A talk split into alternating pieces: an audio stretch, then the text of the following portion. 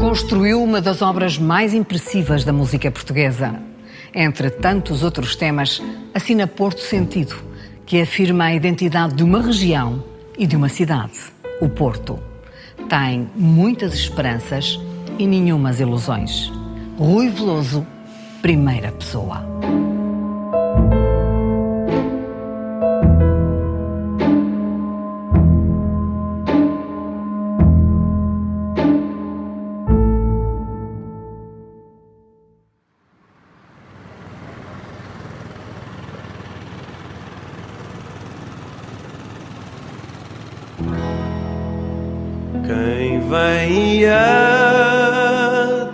Atravessa o rio vem, atravessa o rio junto à Serra do Pilar.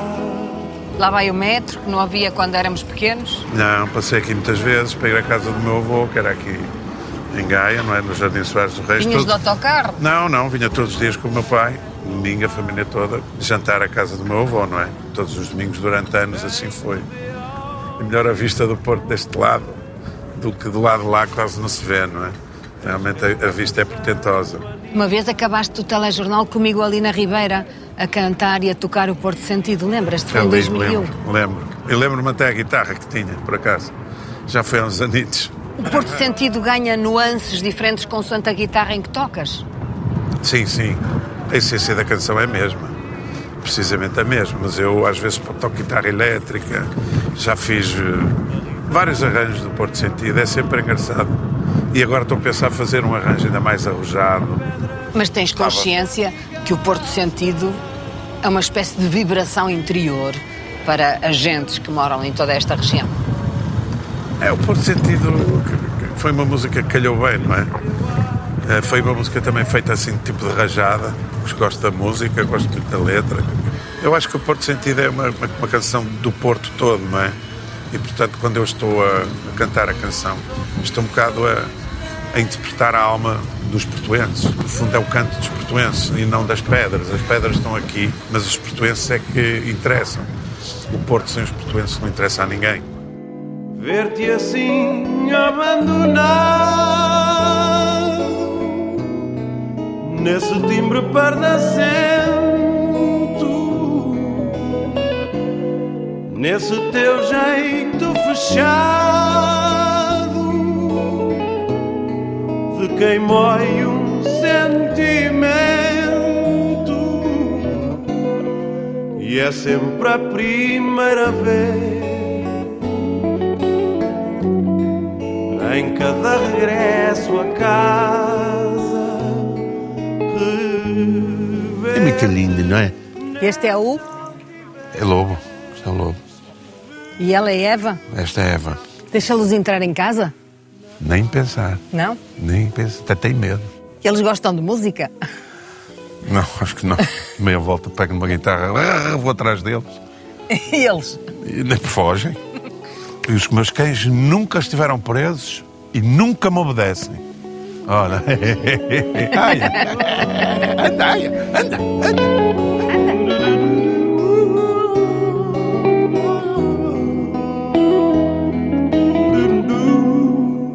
Por este estúdio já têm passado grandes bandas internacionais. Já teve aqui o Prince, é verdade. O Prince andou para este estúdio, aqui de um lado para o outro. Isto foi uma coisa que eu fui fazendo ao longo de 20 e tal anos, não é? Eu, eu- o primeiro disco que gravei aqui foi. Comecei a gravar ne- neste sítio que não era isto, não é? Que não era, isto não existia sequer. Mas, eh, quer dizer, eu fiz isto muito para os outros, não é para mim. Olhar para este ambiente pressupõe que tu vivas rodeado de músicos e de música. É assim no teu dia a dia ou nem por isso? Não é, é claramente, não é? Eu acho que a minha casa tem dois andares, um, a primeiro a chão e o primeiro andar, e quase todas as divisões da casa têm guitarras ou instrumentos. Se não, todas. Sempre na casa de banho não tenho. tenho sempre um instrumento, uma, como a guitarra do meu pai, por exemplo, aquela guitarra ou outro. Tenho sempre, e às vezes está, fica ao meu lado, eu estou a tocar à noite, toco na cama. Tocas na cama. Oh, caramba. Estou quase todos os dias. Há anos e anos e anos. Já fiz muitas músicas na cama. Estou ali a ver a, a guitarra do teu pai. Aquela guitarra serviu-me para compor muita música. andou, anda sempre atrás de mim. Já teve uh, buracos, agora está, agora foi, depois mandei arranjar e agora está como nunca tinha estado, não é? Está Bonita envernizado, e tal, muito envernizado. As guitarras para mim são pequenas obras de arte, assim. Esta guitarra tem muito bom som, esta guitarra tem, não sei, é, é, é pai da minha idade, tem 60 e tal anos. A guitarra tem pai 60 e tal anos. Portanto, esta madeirinha está bem Seca. Está bem consolidada e apesar de ser uma, uma guitarra fininha, não tem uma, uma- um corpo grande, tem um, um som muito bonito. O que é que o teu pai tocava? Tangos. Portanto, ele fez, fez parte das- da orquestra de tangos, não é, da, da Universidade do Porto. E foram, eles foram tomar, tocar tangos à Argentina, a Buenos Aires. Ele e mais a- os amigos do meu pai, engenheiros, médicos, aquilo. Mas tu nunca te deu para isso, ou sabes tocar algum tango? Não, eu só tenho basicamente tocar as minhas músicas, não sei, e mesmo assim, muitas delas já nem me lembro, não sei tocar, tenho que pedir ao, ao Alexandre Manaia ou ao Miguel Araújo, Miguel Araújo, o Miguel, te lembras-te daquela música, como é que se toca? Mais depressa o Miguel sabe uma música daquelas mais esquisitas que eu. Agora, quando estiveste Isto tem, que- doente, tem, que- tem que ser, tem que conseguias ser... tocar com, com, quando estiveste com o vírus? Não, a pessoa fica cheia da febre, quer é ficar na cama, não é? Ali, com dores de cabeça, e que é, o que se quer, não é? Nem, nem, nem fome uma pessoa tem, que eu perdi 3 quilos, não é? O que é que te custou mais aguentar? A febre e o mal-estar ou o medo de que fosse ainda pior? Não, não foi. Foi mesmo a febre. Chatice. E não passar, e todos os dias, um gajo chegar à noite e ou 38 outra vez. Mas a dor de cabeça já tem imenso. É um capacete o dia todo, é uma chatice. Mas pronto, houve quem estivesse internado, é com, com, é muito pior. Depois de ter estado tantas semanas doente, o que é que dizes àqueles que dizem que não há vírus nenhum, que é tudo mentira? Eu punha-lhes um. Inoculava-os com Covid, que é para eles perceberem como é que é a coisa. E com tanta gente a morrer pelo mundo fora, quer dizer, que uma pessoa negar aí uma evidência, não é? É quase como negar a nossa própria existência. É uma coisa um bocadinho estranha, mas há realmente teorias complicadíssimas que eu fico assim, estes gajos são completamente estúpidos, não é? Minha mãe, há bocado, mandou-te um beijinho. Mandou? Mandou, Vês? mandou. O que é que tu gostas de comer? Tudo menos porrada. Garcia da Horta foi o primeiro liceu do país misto. As mulheres usavam bata, mas começaram a subir a batinha e caralho e tal. E a bata era cor-de-rosa. já tinha isto acima dos joelhos, as batas, era, não era? Mais, mais. A rapariguinha do shopping Bem vestida e petulante lembrar que eu aqui foi suspenso, uma aula de história. Mas tu que fizeste? Ela puxou-me pela gabardina, tirar do lugar e para me pôr na rua. E eu mandei-lhe uma sapatada na mão. E a partir daí a pessoa, a, a professora entrou em, em histeria e tal. Começou aos berros, veio cá para fora e tal. Mas à conta disso, depois comecei a ir, tive, comecei a ir a ter umas sessões de psiquiatra, porque acharam que eu devia lá ir e tal. Ia de muito boa vontade ao psiquiatra, porque a secretária do psiquiatra preenchia todos os meus sonhos erógenos na altura. E, portanto, eu só para a ver e para, para estar um pouco ao pé dela e imaginar. e Lembras-te do dia 25 de Abril aqui no Liceu? Que já não conseguimos entrar às 8h30 da manhã. Sim, eu, eu lembro-me de. Porque eu vinha a pé e lembro de, de ver a mãe do Nuno de Laru a dizer que, que não era melhor que não ir, porque havia uma revolução e não sei quê, e que tínhamos que ir para casa. E pronto, e deu-me boleia para casa e eu acabei por nem sequer chegar ao liceu. Eu cheguei. Pois, eu cheguei mas eu- aqui aos eu portões, vinha- mas estavam fechados. Mudou tanto o nosso liceu depois do 25 de Abril, não foi? É, mudou. Mudou muita coisa, não foi só o liceu. Que havia umas folhas, uns dossiês, já não havia livros. Sim, havia. Uns Tínhamos que ir comprar os folhinhos. dossiês, umas folhinhas que tinham feito à pressa. Não estudava muito, mas era bom aluno. Era um liceu muito moderno, muito à frente. Muito nós, à frente. E nós gostávamos de estar aqui. Não, e gostávamos de estar à frente, de nos sabermos à frente dos outros. Lembras-te das batas que nós usávamos? Lembro-me. Era um cor-de-rosa. Mas nós costurávamos as batas para as fazer mais Sim, adequadas, adequadas, sim, é ao, verdade. ao perfil. É verdade, é verdade. é E verdade. algumas utilizavam-nas como mini saias, Mini lembras-te? Sim. Lembras-te de ver as raparigas a na- subir e a na- descer aqui a escadaria? Claramente. Eu não, vinha, não ficava muito na escadaria. Ia mais para o bufete e tal. E que pescavas o olho? Não, era muito tímido. que eu era feioso, meio nerd, não sei o quê. Era muito tímido. Ai, com os professores não eras, mas com as raparigas eras. Não, com a professora foi ela que carregou no botão errado. Fui à inspeção, hotel de infantaria. Estava no edital da junta de freguesia. Tu já eras um ídolo, porque nós sabíamos que tu tinha, tocavas umas notas e que já eras muito à frente na música. Tinhas consciência disso? Não, nem, Já eras nem, olhado assim Nem acho que isso seja verdade. raparigas do Eu liceu? acho que me estás a fazer aqui uma, um elogio fácil. Vá, não acho que isso seja verdade. Nós já sabíamos Nunca da tive tua consciência de cave, nada. já sabíamos da tua cave. É, pá, eu depois ouvi falar dessas coisas, mas eu realmente nunca me apercebi de nada e fazia a minha vidinha, eh, pá, passava muito tempo lá embaixo, não, quer dizer, é- é- num, num meio tão pequeno é provável que as coisas corram, porque, porque ia lá malta, que ia lá, passa- passou lá muita malta, não é? Na, na cava a assistir, aos fins de semana, às sessões de blues e depois aquilo provavelmente falava-se, não é? Agora que eu, nunca, eu nunca tive noção disso, nenhuma, zero.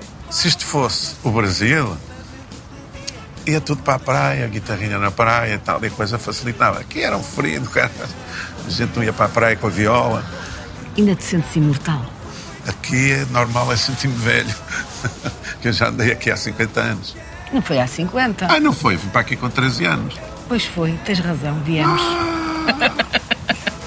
Estamos 13 cotas. anos. Escota, 50 anos que eu vim para aqui. Estamos Eu, belhotes, como se diz aqui no Porto. eu tinha 12 ou 13 quando vim para aqui. Eu vinha um bocadinho Eu- depois, eu tinha- já tinha 15. A rapariga de Ipanema aqui só poderia ser a rapariga da Foz, não Sim, sei. a da Foz, talvez. Mas muito coberta. Para ti foi depois, mais tarde, a rapariguinha do shopping. Muito coberta. Ah, olha o shopping. Vieram os shoppings. Veio Brasília, não é? Eu- ia lá.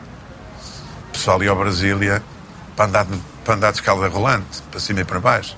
Eras mais velho, mas eh, olhávamos para ti já com essa noção de que eras diferente e que estavas eh, à frente, muito à frente. Alguma vez imaginaste que ias ser músico, compositor com tanto sucesso nacional? Não, não, nem eu, nem a malta que, que andava aqui comigo no liceu, né? era tudo assim uma coisa eh, passageira, supostamente era uma coisa passageira.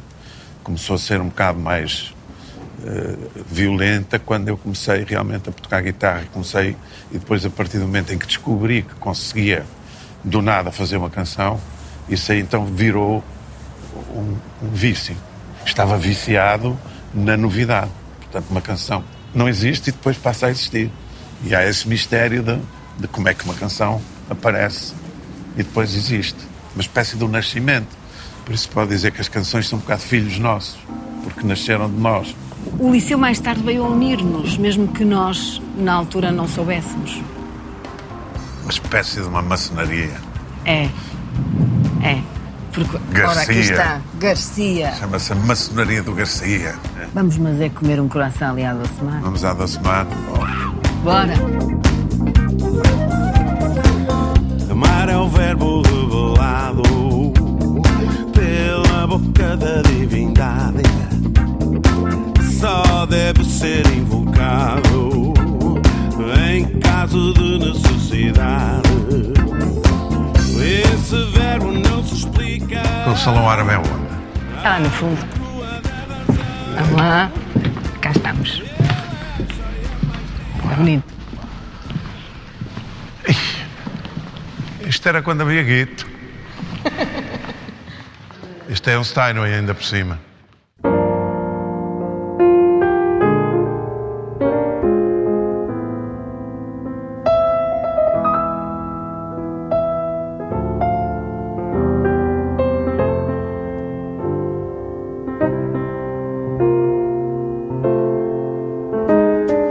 Às vezes, falar contigo Queria um destes lá em casa. como ir a Nova York, entrar num museu.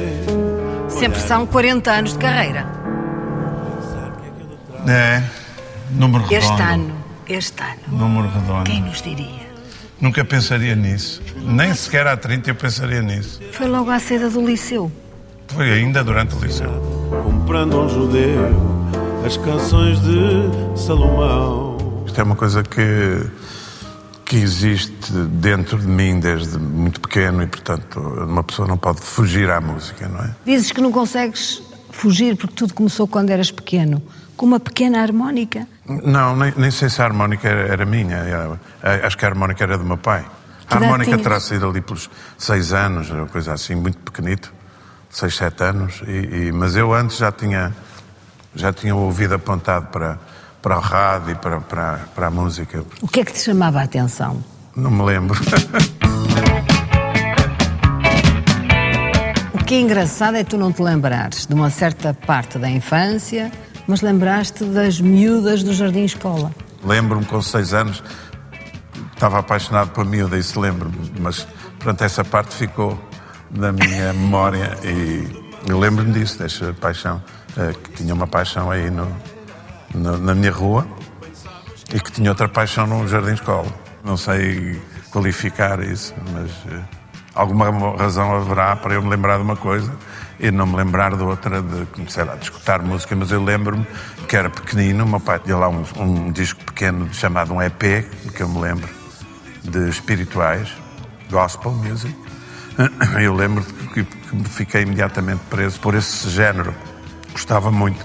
Assim como de muito pequeno me lembro de, de ter de gostar muito de, de automóveis. Essa boca viva de Romar, teu pescoço. Passas à história da música portuguesa por ser o pai do rock português, mas és mais um cultor e um compositor de blues. Eu sou um músico autodidata que recebeu influências de, de tudo aquilo que foi ouvindo ao longo da vida. Portanto, eu sou uma, no fundo, uma mistura de, de influências que passam muito pelos blues. A Magara Blues Band nasce na decave da tua casa. Que idade é que tu terias? 15, 16? Terá sido ali por 75, 76, por ali. Tu és filho de uma família carismática do Porto, a família Pires Veloso. O teu pai foi autarca, presidente da Câmara do Porto, e o teu tio foi o general Pires Veloso, co- com o cognome popular de Vice-Rei do Norte, do dada a importância que teve no pós-25 de Abril. É. Esse fator familiar marca a tua vida e o teu crescimento? É, quer dizer, ele antes de serem presidente da Câmara, comandante da região militar norte, era, era o meu tio, era o meu pai.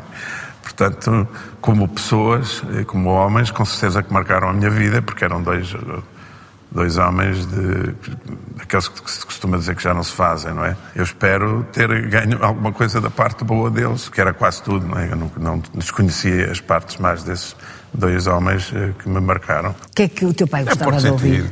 O meu pai gostava de ouvir coisas do Alto da Pimenta. E a tua mãe, o que é que gosta? Gosta de muita coisa. Ela ainda outro dia foi eu.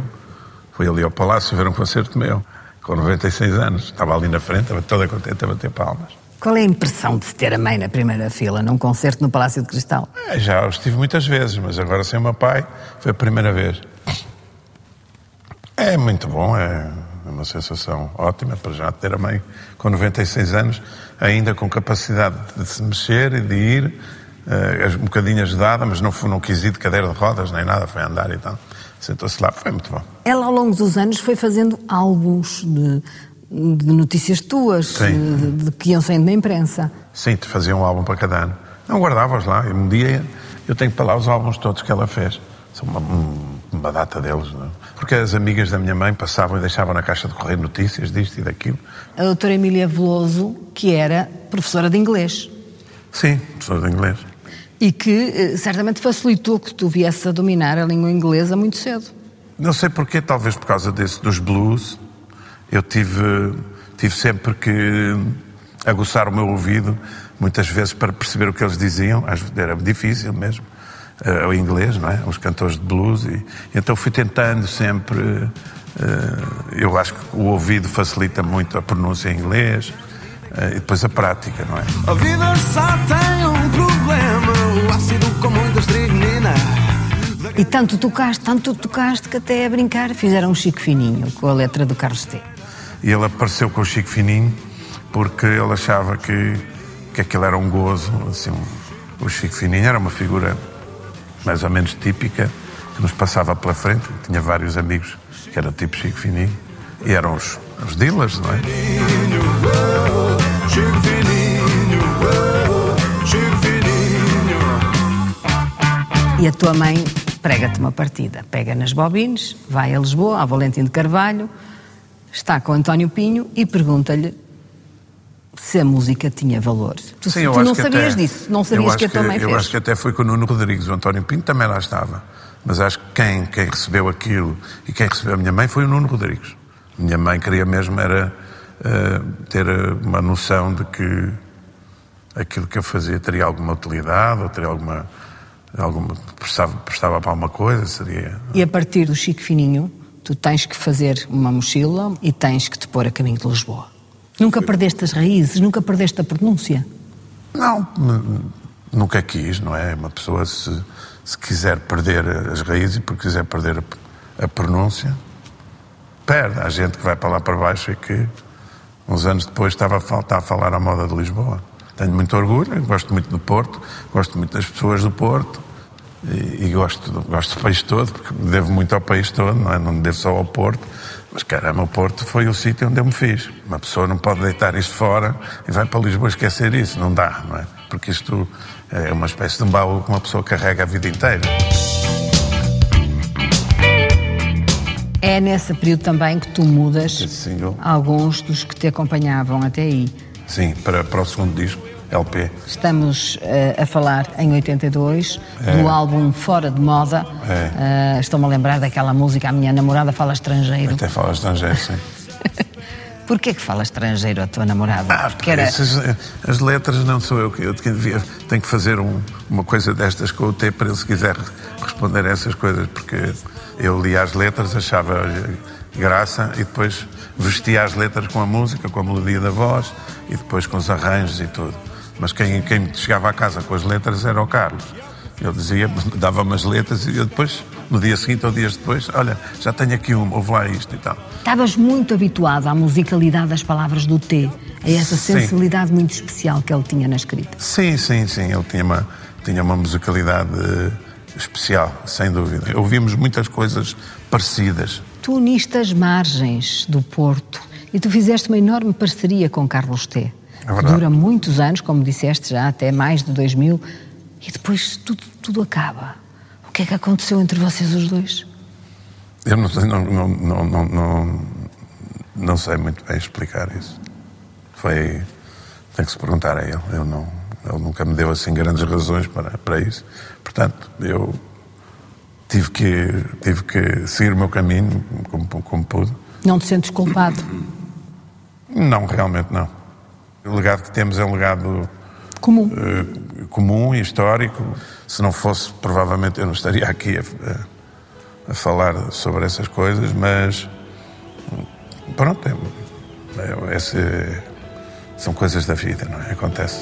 Moendo uma laranja na falésia Olhando o mundo azul à minha frente É muito difícil coabitar e conviver com a fama, o sucesso. São duas coisas bastante diferentes, fama e sucesso. Eu, eu fiquei surpreendido, claro que eu fiquei, até porque nesse álbum até do Porto Covo e do Porto Sentido e mais, não é? Eu nessa altura estava cheio de dúvidas se ia, o que é que eu ia fazer a seguir, depois de largar a música, o que é que eu vou fazer, porque estava convencido que, ah, que as pessoas não gostavam muito assim de mim e, e pronto, e, e estava na dúvida, o que é que eu vou fazer a seguir. Essa década de 80 não foi muito fácil para ti. A música nessa altura não era muito bem paga. Não, não era muito bem pago, as condições eram terríveis. O que é que os teus pais te diziam? Aguenta-te? Ajudavam-me, sabiam que, que aquilo era difícil e tal, tentavam ajudar conforme podiam. Eu, eu realmente eh, via a coisa mal parada, porque o meu segundo e terceiro disco venderam pouco. Enquanto o hard rock primeiro vendeu 30 e tal mil, o segundo e o terceiro venderam nem 30 mil os dois juntos. Começou a melhorar a partir desse disco do quarto, não é? Que se chamaria, e devia ter-se chamado Os- Vs pelos Vs, mas não se chamou. Porquê? veio, uma, veio uma capa, porque a editora decidiu omitir o título. Porque acharam que pôr os Vs pelos Bs, que era uma, que era uma, uma manifestação de bairrismo, não sei. E não reagiste? Eu reagi, reagi, reagi mal e eles disseram que não há nada a fazer porque as capas já são todas feitas. Dificilmente perdoo uma atitude dessas, que no fundo é uma atitude claramente sensória, não é? Que eu acho que era um título fantástico. Até porque tinha uma, uma história dentro, inventada pelo T, sobre a questão das pronúncias, inventado por ele, que explicava o título, não é? Sentiste um preconceito relativamente Claro ao senti. Norte? Claro, claro que senti. Claramente, aquilo foi uma atitude sensória. A ver se vocês, a ver se vocês sabem cantar isto.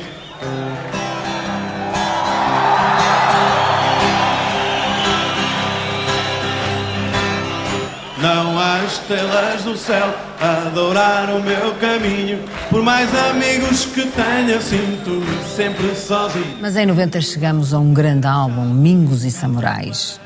E vamos encontrar Não Há Estrelas no Céu. Não, sim, paixão, muita coisa. E aí é arrasador. Penso que foi aquele disco que terá vendido mais em Portugal desde sempre. Vendeu muito. Deu para comprar, dá para dar uma entrada para uma casa onde, onde vivo hoje, portanto. Mingos e Samurais e os concertos.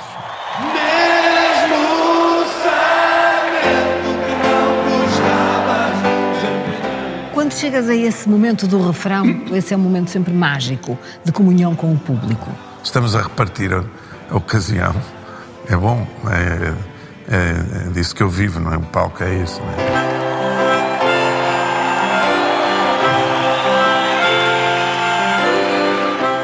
O teu mundo é muito teu, mas tu partilha-lo com muita gente. A tua casa está sempre cheia. Eu tenho muita coisa, tenho muitas guitarras, tenho muitos livros, tenho muitos CDs, tenho, sei lá, e tenho muitos quadros de, de- de amigos e coisas. Então a minha casa tem um mundo meu. Achas que é difícil compreender a vida de um músico, de um compositor? Eu estou bem sozinho. Há uma série de coisas que, que, em que eu diria que é difícil, seria difícil de viver comigo. Eu estou acostumado a tocar a guitarra às três da manhã, e tocar guitarra elétrica às, às três da manhã ninguém aguenta, não é? A década de 90 é bem mais feliz e vais tocar em palco com o grande B.B. King. But, ladies and gentlemen, it gives me great pleasure to introduce at this time our special guest. If you will, give a big round of applause for Rui. May I hear it for Rui? O que é que se sente quando se vai estar ao, ao lado do- da grande estrela dos blues? É um exame complicadíssimo. Porque realmente entrar em cima de um palco sem se saber o que é que se vai tocar, sem se ter ensaiado com o grupo, sem se conhecer os músicos em cima do palco, sem praticamente conhecer o, o, o host, não é? o, o anfitrião, é muito difícil. Now, ladies and gentlemen, tonight we're gonna show you that Portugal and America can both get together and play music.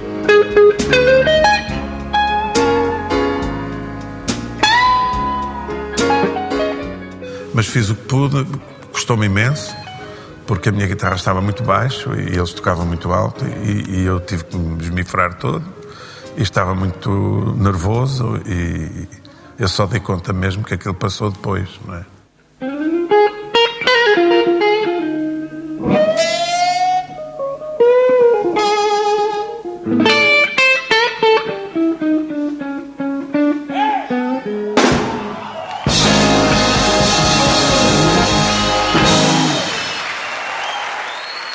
Teu sonho era tocar com Eric Clapton. Eu toco muito, muito com eles, Como? ponho o disco deles e depois toco por cima. Foi o que eu fiz toda a minha vida. Mas eu, na, eu naquele momento os melhores. tinhas centenas de pessoas a olhar para ti. Não, mas por isso mesmo gosto mais, que eu sinto muito mais à vontade, toco melhor. Quando tenho pessoas a olhar, nunca toco tão bem como quando estou em casa a tocar à vontade. É-te difícil subir para um palco. Não, foi muito difícil durante muitos anos, muito difícil. Tinha medo do palco, tinha, muito- tinha muitos nervos, muitos nervos, muitos nervos. O que é que fazias? Bebia whisky, bebia, sei lá, uma- coisas para acalmar, mas não valia de nada. Eu depois comecei a aprender que não valia a pena ver antes de, de entrar para o palco. Não é? Já uma outra vez entrei com um bocadinho, mais, mais demasiado. Mas E o que é que aconteceu nesses momentos? toquei.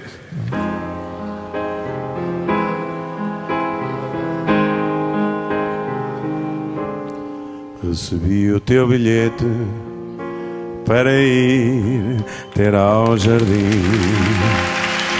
a tua caixa de segredos. Queres abri-la para mim? E tu não vais fraquejar. Tens uma música, o primeiro beijo, que tu dizes que fizeste rajada. Para quem não estudou muita música, como é que é fácil assim compor de rajada? É um processo in- in- interior que, que sempre que aconteceu em mim, com a guitarra ou com o piano, é um acorde leva ao outro. Quando olho para a letra, eu já faço uma divisão e depois, pondo as mãos, aquilo vai indo. Quer dizer, eu normalmente nem sequer tenho uma ideia musical pré-concebida. Aquilo vai e acontece no momento. É tipo como fazer um bacalhau na brasa. É assim. Quero meu primeiro beijo. Não quero ficar impune. Lembras-te do teu primeiro beijo? Tinha pai 14 anos. Foi tipo em Alfir, lá na praia e tal, com uma, com uma inglesa. Nessa altura as inglesas já chegavam ao ouvir? Não era só no Algarve? E de que maneira? E de que maneira? Há muita malta que se lembra das inglesas de Alfir. Eram muito assanhadas. Chegavam-se à frente? Muito. Mas ali não, ali eh, eu era muito envergonhado. Mas ainda demos beijos, pronto, vá lá. Sei de uma camponesa sem campo, sem quintal. Mas hoje há mais festivais de música. Tu participas nesses festivais? O que é que pensas Pouco, desses pouco, festivais? pouco. Nós vivemos numa época de selfies, não é? Então as pessoas vão muito para os festivais para tirar selfies uns aos outros, tirar selfies. Os festivais as pessoas não vão pelo cardápio musical, vão para, para se verem umas às outras e por acaso vêm, se aquilo for bom até se vê, até vêm. E os festivais, quanto a mim, têm, têm música a mais, quer dizer, não, aliás, toda a nossa vida tem música a mais. Nós precisamos do silêncio, não é? A figura mais importante da música é o silêncio, que é o intervalo entre duas notas. Tu tiveste alguns períodos da tua vida em que fizeste uma música ou músicas mais comprometidas. Fizeste uma música para a campanha presidencial de Mário Soares e fizeste também Aham. a do povo Malber para a causa de Timor. Eu vi o que aconteceu na televisão, aquilo de alguma maneira me empurrou para fazer uma, uma música. Que o inglês. Porque a tentativa não é informar as pessoas em Portugal, acho que grande parte do país já está informado do que se passa, mas mais passar a mensagem um bocado lá para fora.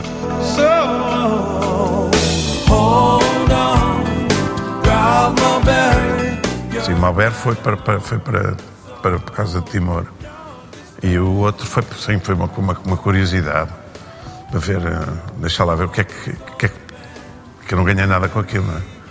O que é que, que, é que pode significar um- uma canção numa campanha? Mas não, não ligo muito com os partidos. Tenho a minha maneira de ver o mundo e, e não, não me prendo a pormenores como os partidos e tal. Gostei muito de Mário Soares, mas também tenho figuras portuguesas por quem tenho bastante admiração e, portanto, começar pelo meu tio, o Jornal Ramalhianes, eh, tenho muitos, muitos, muitos. Não és um português Não, não suave, sou nada um português suave, não. És um português reivindicativo. Reivindicativo e revoltado com muita coisa, sem dúvida, sim. Estou muito pessimista em relação ao futuro deste país.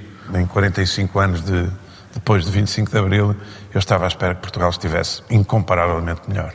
Antes de 25 de Abril será, digamos, a nossa escola primária. Depois tinha, teríamos que ter feito liceu e depois passar para a faculdade. O que aconteceu no 25 ou 25 de Abril é que nós pensámos que podíamos passar para a faculdade sem fazer o liceu. Há boa gente, gente que trabalha, há mais gente e gente que não quer trabalhar. Não tenho ilusões. É muito difícil acabar com a estupidez. Como é que tu fazes para não te deixares amargar? Em relação a isso, eu, eu sou mais do que amargo, não é? Não tenho, não tenho esperança nenhuma de que isto acabe, não tenho. Mesmo, eu sei que não. Vai sobrar para os meus filhos e provavelmente, já se está a sobrar para os meus filhos e provavelmente vai sobrar para os meus netos. O que é que tu achas que tens como marca na sociedade portuguesa? Eu acho que provavelmente sou mais reconhecido para além do meu talento, não é? Às vezes acho que até é um certo exagero. São coisas que duram o que duram, valem o que valem, não é? Não acho que, que seja uma coisa que dê para mudar uma sociedade, não dê para mudar o país, nada. Eu diria até que este processo de, de fazer canções é um processo um bocado egoísta. Eu faço aquilo para mim, não faço aquilo para ninguém em especial. Há um certo sentido de imortalidade quando se está em cima de um palco. precisamente o único momento de que uma pessoa tem a sensação de que há que é imortal é em cima do palco, que aquilo não vai acabar. Esqueces-te de tudo. Sim, tem outra, eu diria que é uma dimensão paralela, não é? Rodeado de músicos, de som, de. aquela coisa toda, tudo uma espécie de um motor que tem várias rodas e que estão a encaixar todas umas nas outras. E quando desce as escadas? Depois quando se desce, pronto, ainda está a adrenalina, mas depois quando chega ao quarto do hotel ou a casa, pronto, é meros mortais novamente. Não há nada a fazer.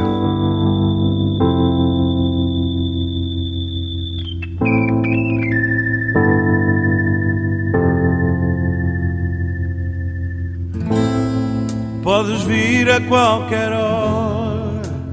Podes tirar um bocadinho os óculos para eu te ver os olhos? Deixa-me ver se ainda são os mesmos.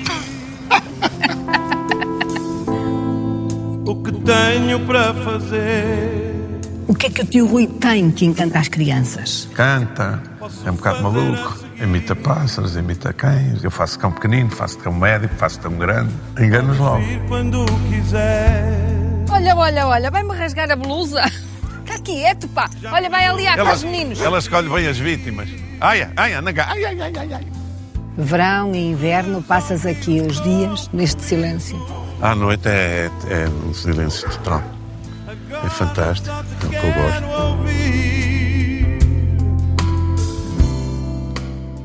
Ainda assim somos felizes, mesmo que a gente já não atravesse muitas mais décadas. Ah, não, isso não vai dar, não vai dar. Vai dar. Sabe Deus. Sabe o Senhor o que é que a gente vai passar. no dia que aconteceu a tua pequena glória. É difícil ser Rui Veloso? É, não, eu, tenho- eu já levo comigo há muitos anos, já, já tenho alguma paciência para maturar.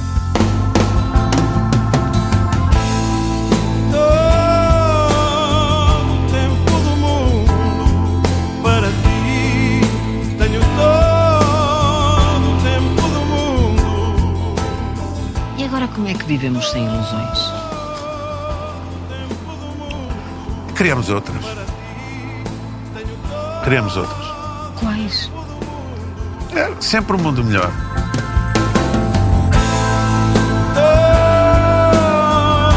Tempo do mundo para ti. Tenho